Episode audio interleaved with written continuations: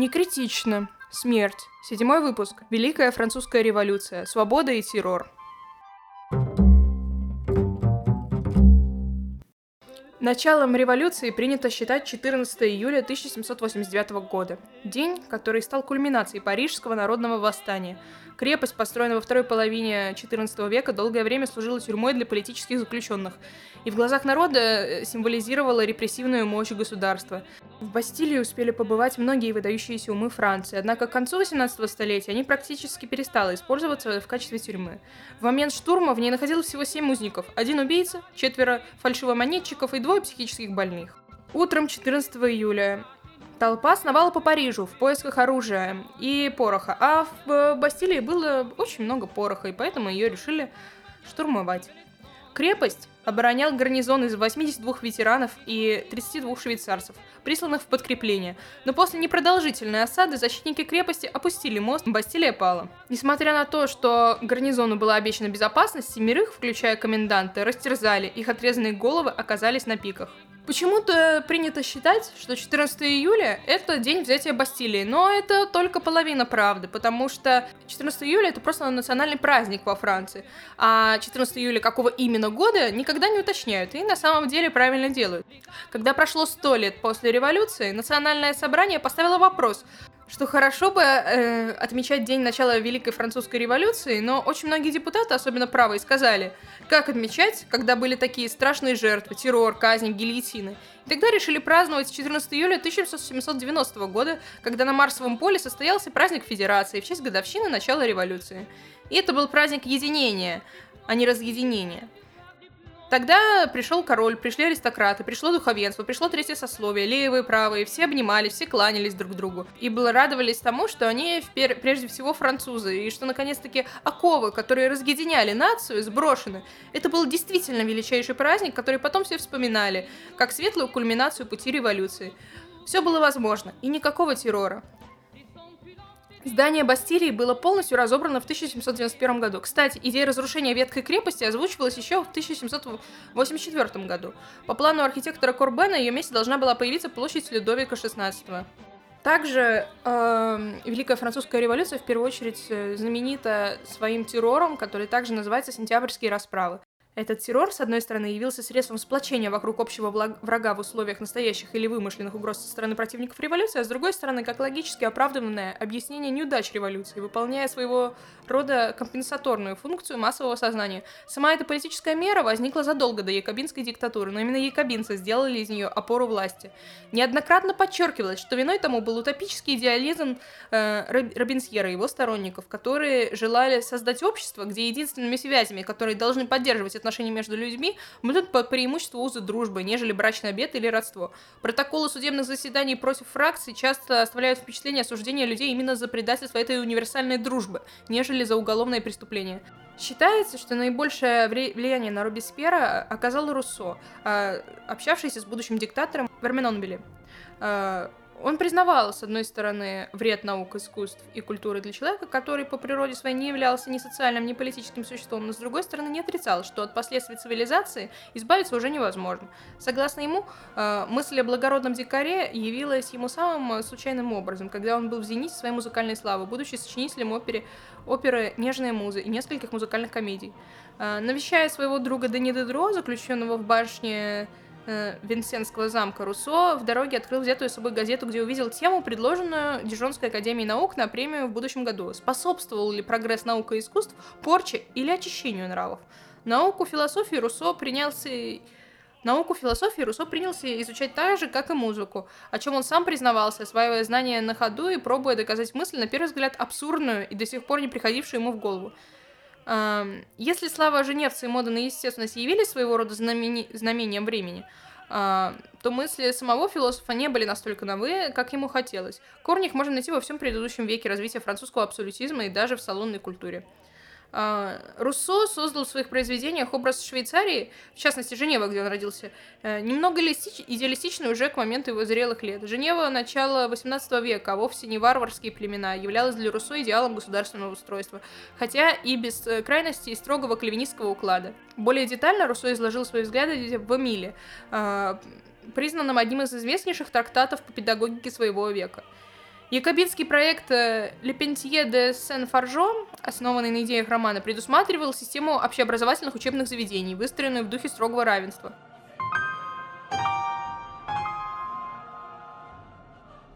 Машина террора набирала ход, который сложно было уже остановить без резкого вмешательства в ее работу. И это довольно ясно. Но являлась ли в самом деле угроза со стороны бывших властителей такой непреодолимой силой, которая должна была вынудить правительство пойти на крайние меры ради ее предотвращения?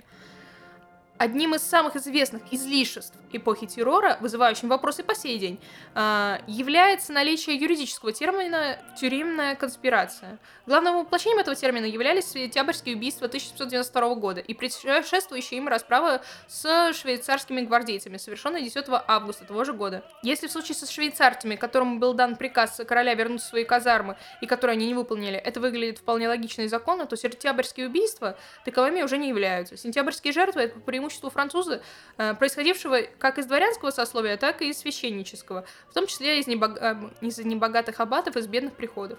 Да к тому же из числа заключенных. Согласно коммуне, они замышляли заговор, в том числе в котором были замешаны некоторые члены национального собрания. Хотя коммуна и не была участницей сентябрьских событий, фактически она создала прецедент для геро... героизации народных выступлений самих по себе, считая их легитимными во время революции. А для многих сентябризеров подобные стихийные движения были единственным и самым верным способом заявить о своем патриотизме, в кавычках. А в большинстве своем эти люди не проходили необратимо для активных граждан ценз, а некоторые не могли иначе заявить о своей гражданской позиции, например, женщины. Пришествие Наполеона Бонапарта, встреченного как спасителя от революционных эксцессов и нашествия коалиционных сил Европы, указывает на еще одну черту террора как явление. Речь пойдет о самой простой из составляющих этого явления, а именно о насилии как способе создания единства, без фракций и противоборствующих партий.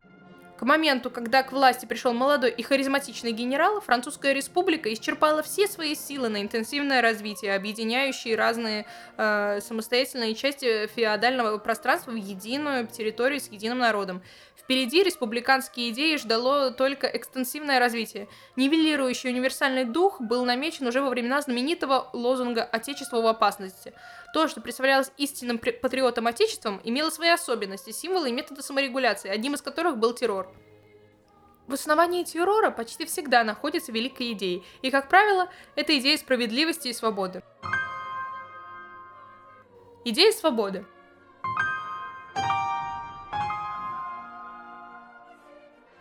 Такой участи неадекватной трактовки не удалось, к сожалению, избежать многим великим идеям. Это еще раз доказывает известное положение, что истина всегда конкретна. Гегель видел, что абстрактность якобинских принципов таила в себе террор, писал Альберт Камю. То есть по Гегелю идея абсолютной свободы, будучи слишком абстрактной, приводит к террору. Надо стремиться к конкретному обществу, гармонично сочетающему в себе свободу и необходимость. Согласно Камю, именно на гегелевской диалектике, причем с акцентом на борьбе противоположностей и на отрицании как универсальном законе развития, зиждется идеология террора. Нужно уничтожить тех, кто уничтожает идиллию, или уничтожать ради сотворения идиллии. Гегелевское преодоление террора завершается только его расширением. Вообще, мало кто задумывается о формулировках великих людей. Их, как правило, заучивают и передают из поколения в поколение подобно стихотворению. Часто даже наказывают за нежелание догматического принятия великих истин.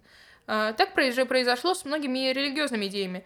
А, и так происходит иногда с некоторыми философскими положениями. Концептуальная погрешность закона отрицания оказалась не такой уж безобидной, создав целую парадигму разрушения. Так как все мы подвергнуты универсальному закону бытия отрицанию, мы тоже должны отрицать и уничтожать действительность.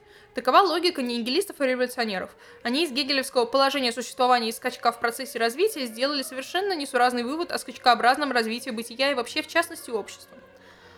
Что может быть страшнее неправильно понятой идеи, господствующей в массовом сознании, идеи перманентной революции и террора, тому свидетельство.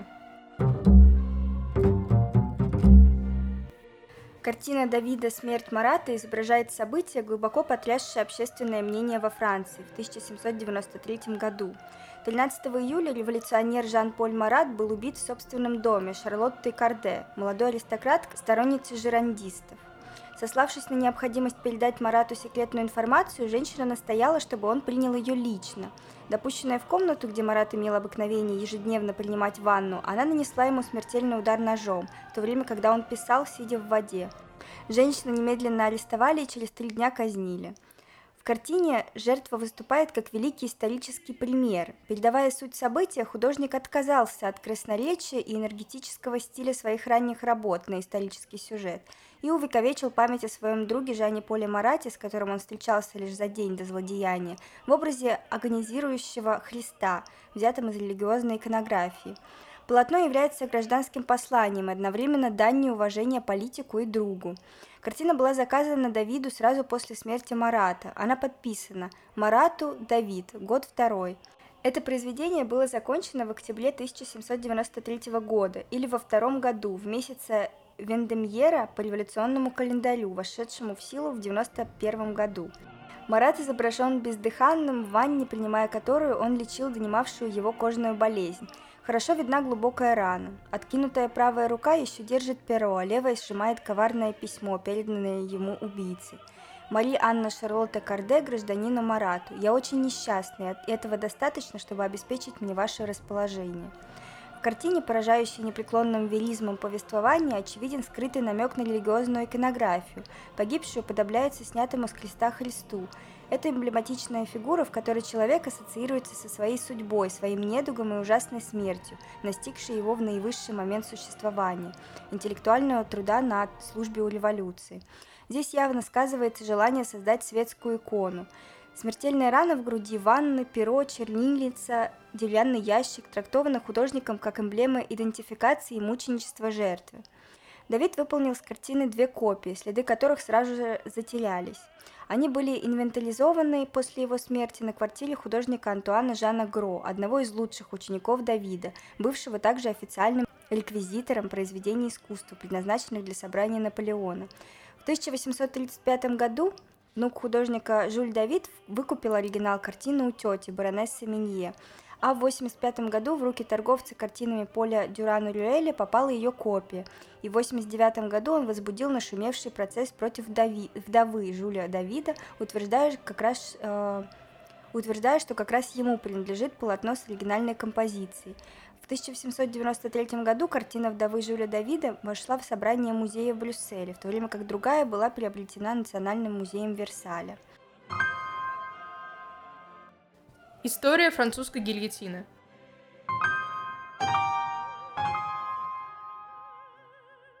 Представления о гуманизме в разные эпохи развития человеческой цивилизации различались весьма серьезно.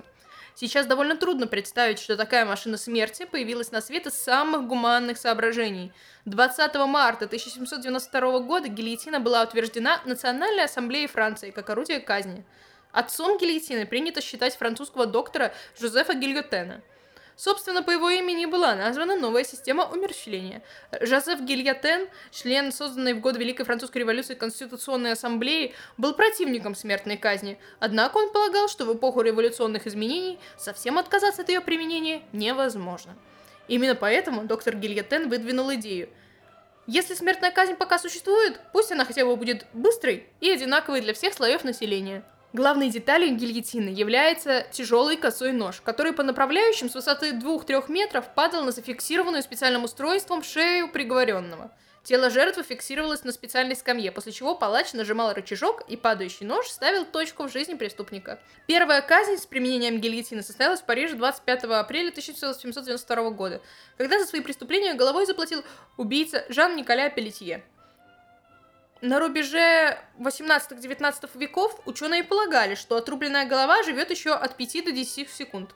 Поэтому палач брал отсеченную голову и демонстрировал ее толпе, чтобы казненный смог увидеть потешающуюся над ним публику. Впоследствии, спустя некоторое время использования машины, Гильотен всячески пытался отстранить свое имя от этого орудия во время гильотинной истерии в 1790-х годах – а в начале 19 века его семья безуспешно пыталась подать петицию правительству о переименовании машины смерти, чего, впрочем, достигнуто не было, так как она до сих пор называется гильотиной.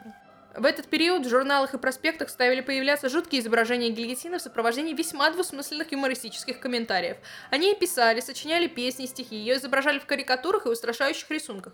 Гильотина коснулась всего – моды, литературы и даже детских игрушек. Она стала неотъемлемой частью французской истории. Однако, несмотря на весь ужас этого периода, гильотина не стала ненавистной народу. Прозвища, данные ей народу, были скорее печальными и романтичными, нежели ненавистными и устрашающими. Национальная бритва, вдова, мадам Гильотен – Важным фактором в этом феномене является то, что сама гильотина никогда не связывалась с каким-либо отдельным слоем общества, а также то, что и сам Робеспьер был обезглавлен на ней. На гильотине мог бы казнять э, на гильотине мог быть казнен как вчерашний король, так и обычный уголовный преступник или политический бунтарь.